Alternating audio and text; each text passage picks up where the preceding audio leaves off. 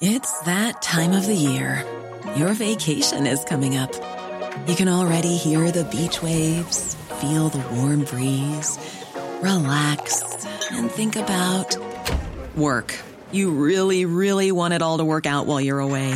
Monday.com gives you and the team that peace of mind. When all work is on one platform and everyone's in sync, things just flow wherever you are.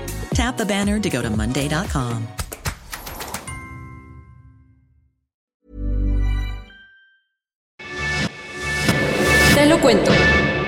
dosis diaria de noticias. Hola, soy Pau Mendieta y aquí te va tu dosis diaria de noticias. Te lo cuenta, te lo cuento. El pan de cada día.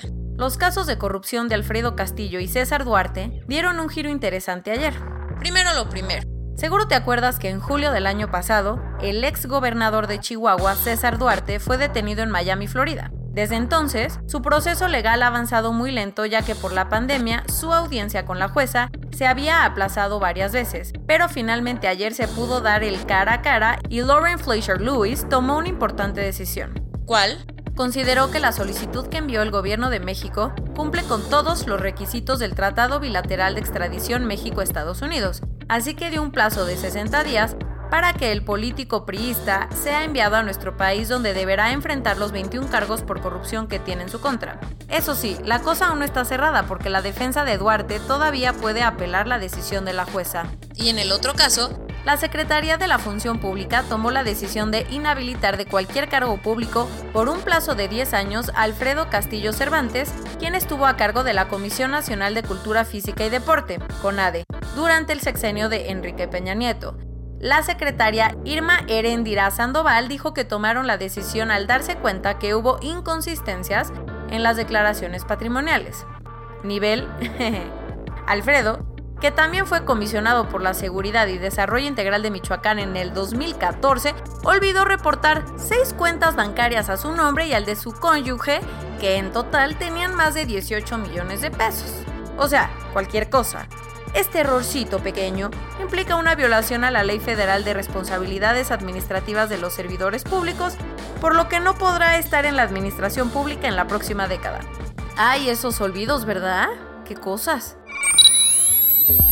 Una llamada incómoda. Vladimir Putin y Joe Biden hablaron ayer por teléfono y acordaron extender el único tratado de armas nucleares que queda entre Rusia y Estados Unidos. Aunque la Guerra Fría ya terminó, no podemos decir que Washington y Moscú son los mejores amigos, pero como la política implica negociar todo el tiempo, ayer no le quedó de otra a Joe Biden más que marcarle al presidente Vladimir Putin para discutir varios temas de la agenda bilateral. ¿Qué tanto se dijeron? Biden no pudo contenerse y le cuestionó al Kremlin sobre el envenenamiento del opositor Alexei Navalny, así como del hackeo ruso al proceso electoral estadounidense de 2016. Pero ese no fue el tema más importante porque Joe y Vladimir llegaron a un acuerdo para extender el Tratado de Reducción de Armas Estratégicas, también conocido como Nuevo START, que llega a su fin el 5 de febrero y que Trump había dicho que no renovaría. Según el documento, los países pueden extender el fin del tratado hasta por cinco años, algo que acordaron hacer los presidentes en la llamada de ayer. Este acuerdo limita a ambos países a no tener más de 1.550 ojivas nucleares, así que sí, es mejor tenerlo que eliminarlo. El Secretariado Ejecutivo del Sistema Nacional de Seguridad Pública presentó un informe que confirma lo que todos sabíamos. La pandemia y el confinamiento hicieron que las mujeres estuvieran mucho más expuestas a la violencia doméstica. Según los datos del reporte actualizado, durante el 2020 se presentaron 220.028 denuncias sobre violencia contra las mujeres en su propio hogar, lo que se traduce en 25 carpetas de investigación abiertas en cada hora del año. Aunque noviembre y diciembre registraron un ligero descenso de denuncias, la violencia doméstica aumentó en un 4.7% frente al 2019. El lunes por la madrugada, una jauría de perros hambrientos ingresó al zoológico del Parque La Pastora en Monterrey, Nuevo León. Lamentablemente los canes entraron a la jaula de los canguros matando a dos ejemplares y a su cría. Las cosas aún no están muy claras y todo parece indicar que los perros solo mordieron en pocas ocasiones a los marsupiales, pero muchas personas están pidiendo que se haga una investigación exhaustiva para que esto no vuelva a ocurrir. Incluso una diputada local del PAN pidió que las autoridades del parque den una explicación porque ya se habían registrado ataques similares previamente. ¡Oh, qué perros! Una de las leyendas del periodismo a nivel mundial anunció ayer su retiro. En una carta enviada a la redacción del Washington Post, Marty Bayron informó que desde el 28 de febrero dejará de ser el director editorial del periódico. Barron llegó al Post en 2013 y meses después Jeff Bezos compró el diario y le depositó toda su confianza. Quizá lo recuerdes ya que el actor Liv Schreiber lo interpretó en la película Spotlight, que retrata la investigación que Barron y su equipo de The Boston Globe hicieron para desenmascarar una red de abuso sexual entre los sacerdotes de la ciudad. Grindr, la famosa aplicación de citas gay, está enfrentando serios problemas porque el gobierno de Noruega le puso una multa de cerca de 8.6 millones de libras esterlinas por compartir la información de sus usuarios con las empresas anunciantes. Resulta que los de Grindr le han pasado datos como la ubicación, orientación sexual y hasta condiciones de salud mental de sus miembros a muchísimas empresas con las que hacen negocio. Así que el gobierno noruego no se tentó el corazón y les va a hacer pagar el equivalente al 10% de sus ingresos globales anuales. Por, por estar compartiendo información que no. Disney sigue intentando corregir algunos errores que cometió en el pasado. Por eso ayer anunció que su famosa atracción Jungle Cruise, que puedes disfrutar en los parques de Orlando y California, tendrá varios cambios. Desde hace unos años ha habido muchas voces críticas que han pedido cambiar una escena del juego que durante el recorrido por un río presenta a nativos como salvajes, primitivos y amenazadores. Según una ejecutiva de inclusión de la compañía, Disneyland, tiene que reflejar las voces y perspectiva de todos, así que el juego se someterá a importantes reformas como la aparición de un nuevo capitán animado. La nueva temporada de Alerta Aeropuerto la deberían de grabar en Austria, porque las autoridades de ahí encontraron ayer 74 camaleones escondidos en una maleta. Así como lo escuchas, el equipaje de un hombre de 56 años que viajaba desde Tanzania levantó las sospechas de los guardias del aeropuerto y cuando abrieron la maleta se encontraron a los simpáticos reptiles que iban a intentar ser vendidos por casi 37 mil. Después de enviarlos al zoológico local, el ministro de Finanzas austriaco dijo que los camaleones son muy buenos para camuflarse, pero no tanto como para engañar a sus máquinas de rayos X. Qué extraña situación. Corona News Global, en el mundo.